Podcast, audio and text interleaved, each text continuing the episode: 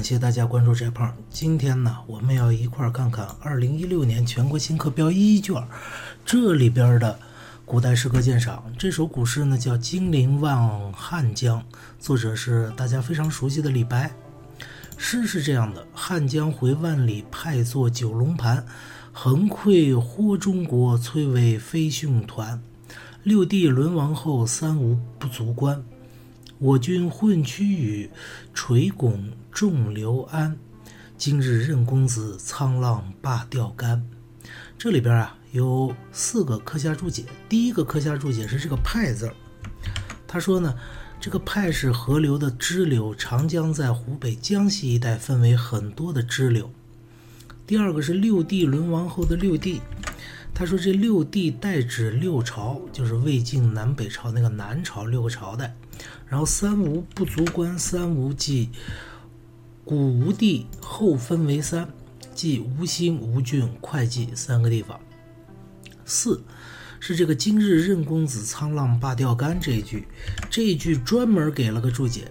说这两句的意思是：当今任公子已无需垂钓了，因为江海中已无巨鱼，比喻国家已无，呃，已经没有危害国家的巨口。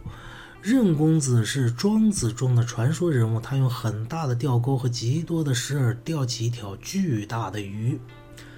好，这就是整个的题面。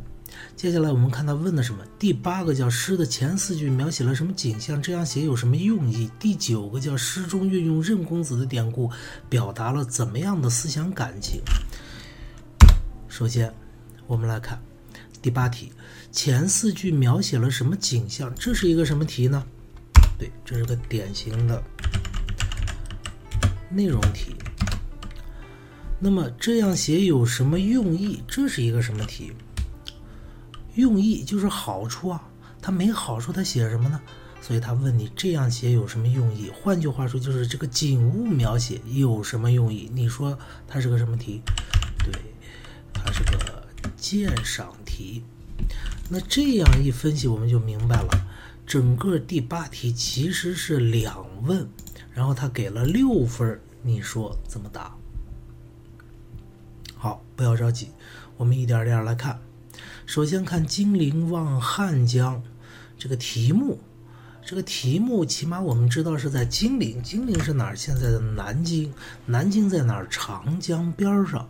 然后李白写的，说到李白，我们就是太熟了，是吧？李白这哥们儿，一提到他，起码知道两件事。第一个事儿，李白这辈子很潇洒，很浪漫，但是。同时有另一个事儿，就是李白这辈子因为潇洒和浪漫被人家赐金放还，后来还蹲了监狱，一辈子不太顺，那么作为这样一个人物生平的人，他写的是叫“汉江回万里，派作九龙盘”。那在这儿这个汉江呢，其实，呃，我们字面直接意思就是这个这个汉江啊。从万里之外奔流而来，派作九龙盘，它的支流很多。这里指的是长江，长江在这支流很多，就像九条盘曲的龙一样，景象很扩大，符合李白平时的性格。白发三千丈，缘愁似个长嘛，是吧？那么横溃豁中国，崔嵬飞讯团。横溃豁中国，好多同学不明白这个横溃是啥？这个尤其是这个溃，这个溃是溃烂、溃散、败溃吗？当然不是了，当然不是了。你如果翻成溃烂、溃散的话，那是什么？那说这个长江啊，整个把中国给冲垮了吗？明确明显不是这个意思啊。那你起码知道这个豁吧？这个豁是把什么什么弄了一个豁口，冲了一个豁口。那么长江在中国上面横着冲了一个豁口，就这个意思。如果你实在不明白这个愧和豁，你可以不管它，你只要知道横是什么意思就可以了。横是什么意思？横跨嘛。中国不解释了，在这儿指的是中原啊。那么崔嵬飞训团，崔嵬好多同学看到这儿。不会念这两个字儿，其实这两个字儿我们学过呀。剑阁峥嵘而崔嵬，还是李白的诗。崔嵬什么意思？高大的意思。你看这俩都是山字顶，山字顶那就和山一样高大。飞讯团，飞湍瀑流争喧辉，还是李白的这首诗，是不是？那么在这儿呢，我们就要和同学们，呃，说到哪，我们就要和同学们说了，这个你崔嵬，你只要知道他是高大，然后你看到这个湍湍三点水，就流速很快，那就是又高流速又很快。你你前面都不懂，你起码知道一个湍吧，是流速快吧？这个如果你再不懂的话，兄弟，那你就不要参加高考了，是不是？所以这句话的意思就是什么呢？这个长江啊，横贯了中国，流得很快，流得很猛，流得非常急，气象极其扩大。六帝沦亡后，三吴不足观。六帝。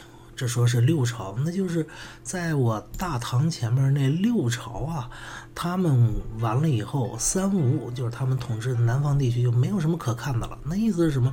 意思是内南朝没有什么可取的，比我们现在的盛唐、大唐差多了嘛？不就是这个意思吗？那然后我军混区于垂拱重刘安，我军。这你明白吧？我的皇帝混区域混，就是把什么什么混在了一块儿。区域你不明白，你起码明白一个区吧，是吧？我的皇帝呀，把这个国家统一了起来，就这个意思。垂垂拱重刘安，垂拱啊。垂拱这个词儿呢，在古代诗歌鉴赏里非常常见的。垂拱就是治理天下，拱手治理天下，就这个意思。好，你不知道这个没关系，你起码知道个重刘安的安吧？你起码看到这个安，安全安。平安就是天下平定了嘛？我的皇帝把天下平定了，就这个意思。今日任公子沧浪拔钓竿，人家下边都给你解释的那么清楚了，你起码就就现在已没有危害国家的巨寇了，不需要你任公子去垂钓了。那你说任公子是谁呀？不需要你这个任公子去垂钓了。你说任公子是谁啊？你结合一下李白的生平，李白干嘛呀？李白跑到长安去，每天就是喝酒吃肉，然后让他考功名，让他考进士，他不考，他非要等到皇帝去征召他。只要你知道这一点东西，啊，哪怕你这个都不知道，你还知道后来李白被赐金放还了。但是李白赐金放还是心甘情愿吗？当然不是了。那后边那《将进酒》，你你起码知道了吧？忘了古来圣贤皆寂寞，唯有饮者留其名。那胸中是有不平之意的，对不对？李白不是那么傻乐的一个人。那这里说明什么呀？皇帝，你不用我了，你不用我了，有一点点失落。当然，这里边人家说已无危害国家的巨口，这是主要的意思。国家很安全，很平安，也不需要我来贡献力量了，有这么一点失落，就是这个意思。这整个这首诗就这个。那么他第八问说前四句描写了什么景象？你说描写了个什么景象？我们翻译一下嘛？怎么翻译呢？长江万里奔流，在南京这个地方分分作了很多支流，就像九条龙一样盘曲在这儿。然后长江横贯中国，流得很快，流得很急。就这个，这不就是翻译吗？他说：“翻描写了什么景象，我就给你怼回去了，就是这个景象嘛。那么这样写有什么用意？接下来我们就说了，古代诗歌里边，你说写景有什么作用？写景就一个作用，就为了情景交融，就为了抒情嘛，借景抒情。那你说他说了个什么情？你看这么扩大的江面，还横贯了中国，是不是？”景色壮丽，所以这儿描写了一幅长江万里奔流、气势雄浑的壮阔之景，横贯中国，流速很快的，气势雄浑的壮阔之景，就这个意思。那接下来什么作用呢？突出你你你借景抒情。李白借这个景色抒发了一种什么之情？抒发了六帝沦亡后三吴不足观这样的情，抒发了我军混去垂拱重刘安这样的情，就说借，呃借景抒发了对大唐盛世你们不行吗？六帝不行吗？对大唐盛世的赞颂，就这个情感，没有其他情感。如果你还想更细一些的话，我们说，我们说，这个只要你看到什么大江大河东流去，东流水是吧，都会有什么历史兴亡之感。你可以答这个。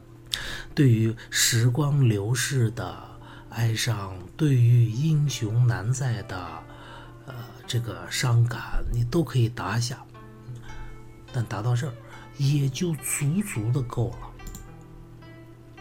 好，再次回头看一下前四句描写了什么景象，这样写有什么用意？什么景象？前四句描写了长江万里奔流，在南京分作几个支流，横。